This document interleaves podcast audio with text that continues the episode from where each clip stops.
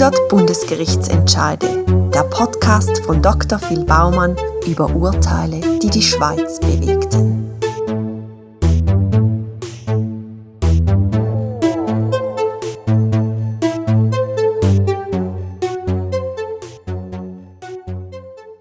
«29. Januar 1887. Vor dem Bezirksgericht Zürich ist eine Verhandlung über eine Forderungsstreitigkeit zwischen dem Walter Kempin als Kläger und der Frau Schweizer Körner als Beklagte angesetzt. Für den Kläger erscheint seine Ehefrau, Emily Kempin-Spiri, und beantragt, dass sie vor Gericht als Vertreterin für ihren Ehemann zuzulassen sei. Das Bezirksgericht lehnt den Antrag gestützt auf 174 vom Zürcherischen Gesetz über die Rechtspflege ab. Gemäss dieser Bestimmung ist für die Vertretung Dritter in Zivilsachen der Besitz vom Aktivbürgerrecht erforderlich. Als Frau besitzt Campin Spiri das Aktivbürgerrecht, also das Stimm- und Wahlrecht nicht und könne damit auch nicht ihren Mann vor Gericht vertreten.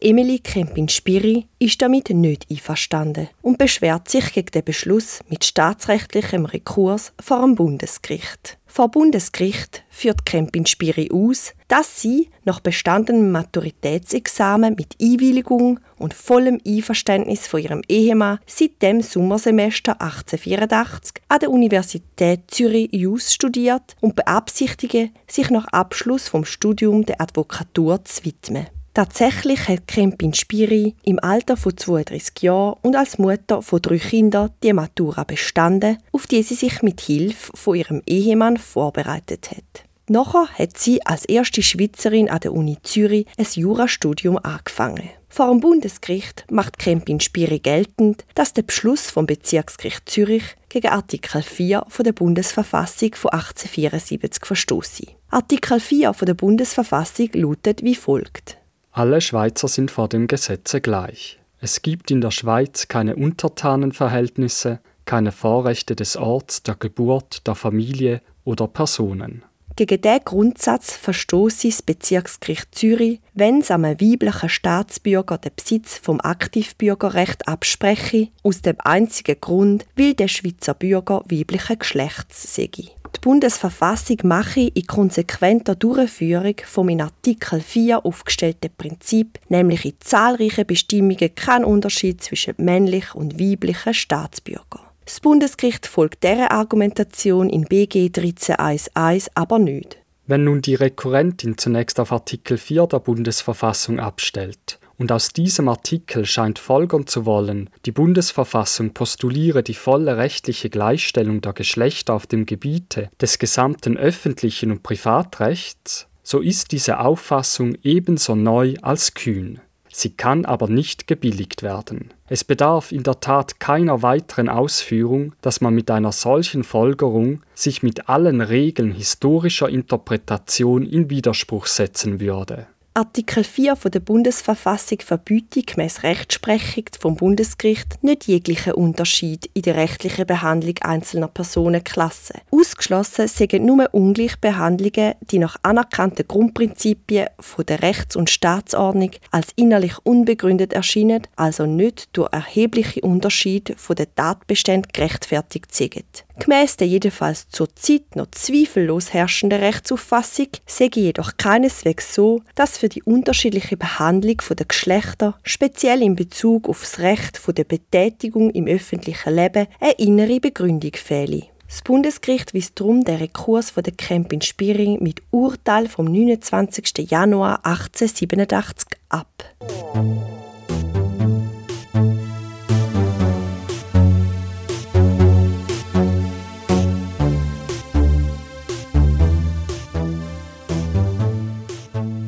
Ein paar Monate nach dem Bundesgerichtsurteil promoviert Emil Kempin-Spiri erfolgreich als erste Schweizer Juristin an der Uni Zürich mit einer mit Magna Cum Laude bewerteten Dissertation. Rund ein Jahr später bewirbt sie sich am gleichen Ort um eine Stelle als Privatdozentin für römisches Recht. Die Bewerbung von einer Frau für eine Stelle als Privatdozentin sorgt für große Aufregung in der Öffentlichkeit und für eine rege Diskussion in den Medien. Es ginge doch nicht an, den Unterrock aufs Katheter zu wollen. Mehrere Professoren und Politiker befürchten, dass mit der Zulassung von Frauen als Privatdozentinnen der Ruf der Uni Zürich Schaden nehmen könnte. Heikle Themen in den Vorlesungen nicht mehr diskutiert werden könnten oder sich Studenten gar in junge, gut aussehende Privatdozentinnen verlieben könnten. Ganz anders sieht das ein Leitartikel in der NZZ, wo für die Zulassung von Frauen zum Lehramt plädiert. Die Uni Zürich werde sich keinesfalls der wissenschaftlichen Häme aussetzen, wenn sie mit Anschauungen bricht, wo sich nur noch auf eingewurzelte Vorurteile stützen. Wir haben das aufgeklärte Bewusstsein der Gegenwart. Wir haben die Logik und die Gerechtigkeit für uns, wenn wir verlangen, dass den Frauen jede Berufstätigkeit eröffnet werde, von der sie nicht durch die Natur der Beschäftigung ausgeschlossen sind. Wer heute noch mit leichtfertigem Spott über diese Forderungen hinweggehen zu können glaubt, der wird einer späteren Zeit zum Gespötte verfallen. Schließlich wird das Gesuch von der Krempin Spiri jedoch abgelehnt. Enttäuscht nimmt sie darauf hin im NZZ-Artikel Stellung zur Diskussion. Sie schreibt, dass man als Privatdozent weder gut zahlt werde, noch großes Ansehen geniesse. Vielmehr begehrt der Privatdozent die Venia Legendi meist aus idealen Gründen, getrieben von dem inneren Drang der Wissenschaft zu dienen und das mühsam gewonnene geistige Material anderen mitzuteilen, anderen die nämliche Liebe zur Wissenschaft einzuflößen, welche ihn selbst beseelt. Daraufhin nimmt sie die Argumente der Gegner Punkt für Punkt auseinander. Mit Bezug auf die Befürchtung, es würde eine Unmasse von Privatdozentinnen an der Uni Zürich auftreten, schreibt sie, es ist fast komisch, die Männer also argumentieren zu hören.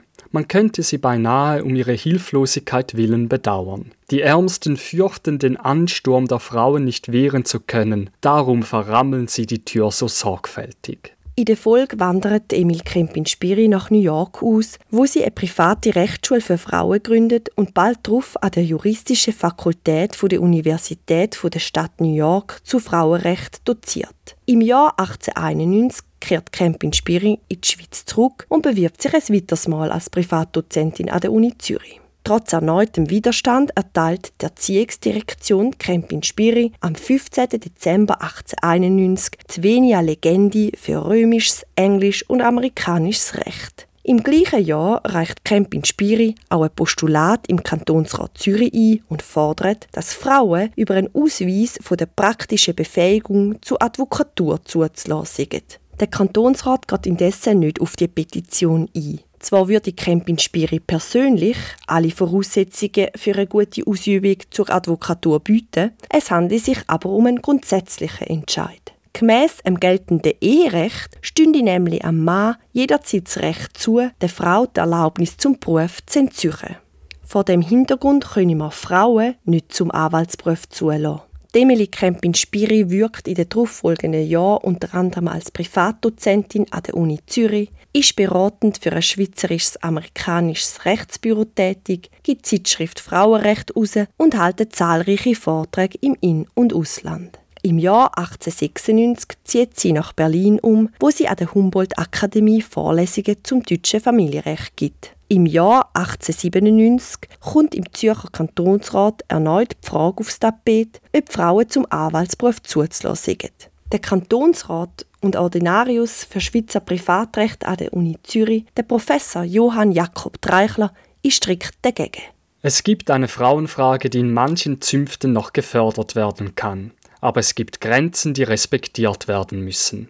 Nur Wilde haben Frauenbataillone. Die Männer allein gehen in den Kampf und die Männer allein sollen den Kampf ums Recht kämpfen. Das juristische Studium ist am wenigsten für Frauen geeignet. Die Stellung der Frau ist nicht im Kampfe des Lebens, aus dem das Recht herausgebildet wird.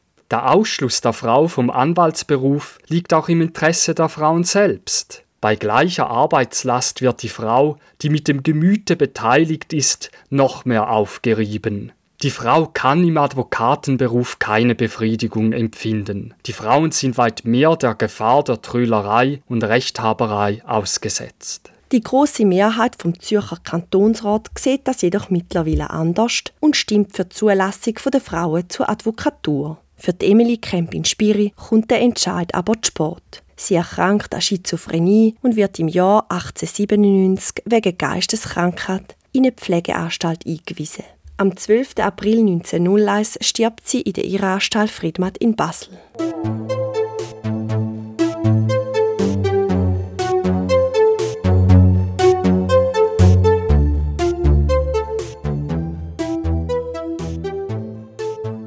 Im Jahr 1923 schrieb Walter Kempin Junior über das Leben von seiner Mutter. So ist hier das Bild einer Frau gezeichnet, die vorausschauend allen Widerständen zum Trotz fortschrittliche Frauenideale in der Schweiz, in Amerika und in Deutschland reich befruchtet und als Vorkämpferin ihrem Geschlecht dauernde Segnungen erstritten hat. Ein Leben vieler persönlicher Enttäuschungen, dessen oft herbe Tragik nur unvollkommen durch die hervorgehobenen Erfolge erhellt war. Ein später Erfolg tritt dann ebenfalls im Jahr 1923 ein. Denn rund 36 Jahre nach dem Urteil in Sachen Kempin Spiri stellt sich im Fall Mademoiselle Dr. Dora Röder contre Conseil d'État du Canton de Fribourg erneut die Frage vor dem Bundesgericht, ob Frauen aufgrund fehlendem Aktivbürgerrecht von der Anwaltstätigkeit ausgeschlossen werden dürfen. Das Bundesgericht prüft, ob ein solcher Ausschluss mit der Gewerbefreiheit, der heutigen Wirtschaftsfreiheit nach Artikel 31 BV und der Rechtsgleichheit vereinbar ist. Dabei führt das Bundesgericht aus, dass es im Fall Kempin Spiri noch angenommen hat, dass hinreichende Gründe dafür bestünden, nur Männer zum Anwaltsberuf zuzulassen. Doch diese Auffassung sei mit dem gegenwärtigen Verhältnis nicht mehr vereinbar. In den letzten Jahrzehnten haben Frauen aufgrund gesellschaftlicher und wirtschaftlicher Entwicklungen zunehmend Berufe ausgeübt, die bisher den Männern vorbehalten waren. Vor dem Hintergrund ist der Geschlechterunterschied allein kein hinreichender Grund mehr, um Frauen vom Beruf auszuschliessen. Vielmehr müsse geprüft werden, ob gewisse Umstände die Ausübung vom Beruf für Frauen ungeeignet machen. Das sei jedoch beim Beruf vom Rechtsanwalt klarerweise nicht der Fall. Zahlreiche Kantone würden bereits Frauen zur Advokatur zulassen und die korrekte Ausübung vom Anwaltsberuf hängt nicht vom Geschlecht, sondern von der Persönlichkeit der jeweiligen Person ab. Das Bundesgericht kommt zum Schluss, dass im vorliegenden Fall Frauen ausschließlich aufgrund von Vorurteilen und überholten Vorstellungen vom Anwaltsberuf ausgeschlossen werden, wodurch die verfassungsmäßig garantierte Gewerbefreiheit verletzt werde. Seuls des préjugés et des conceptions surannées motivant ainsi l'exclusion des femmes qui résultent de la loi fribourgeoise elle apparaît comme une restriction inadmissible de la liberté garantie par l'article 31 Constitution fédérale. Das Bundesgericht heißt drum in BG 49.1.14 die Beschwerde von der Dora Röder gut und fordert den Staatsrat vom Kanton Fribourg dazu auf, Dora Röder zur Anwaltstätigkeit zuzulassen. Während vor 138 Jahren Emily Krempin-Spiri als erste Frau in der Schweiz ihr Jurastudium angefangen hat, sind heute über 60 Prozent der Jus-Studierenden Frauen. Im Studium sind somit Frauen mittlerweile in der Mehrheit. Bei den grössten Schweizer Anwaltskanzleien zeigt sich jedoch ein anderes Bild. Gemäss einer Erhebung aus dem Jahr 2021 liegt die Frauenquote bei den Einsteigenden zwar bei 50 Prozent, auf Partnerstufe findet sich jedoch nur 15 Prozent Frauen. Ein Grund dafür sei insbesondere, dass Kanzleien nicht genügend flexible Arbeitszeiten oder Teilzeitarbeiten ermöglichen oder Anwälte oder Anwältinnen, die Teilzeit arbeiten, keine langfristige Karrieremöglichkeit anbieten würden. In dieser Hinsicht gilt es wohl heute für gewisse Kanzleien, überholte Vorstellungen über Bord zu werfen, wird man auch in Zukunft die besten Talente gewinnen und halten können. Sie hörten 100 Bundesgerichtsentscheide, den Podcast von Dr. Phil Baumann über Urteile, die die Schweiz bewegten.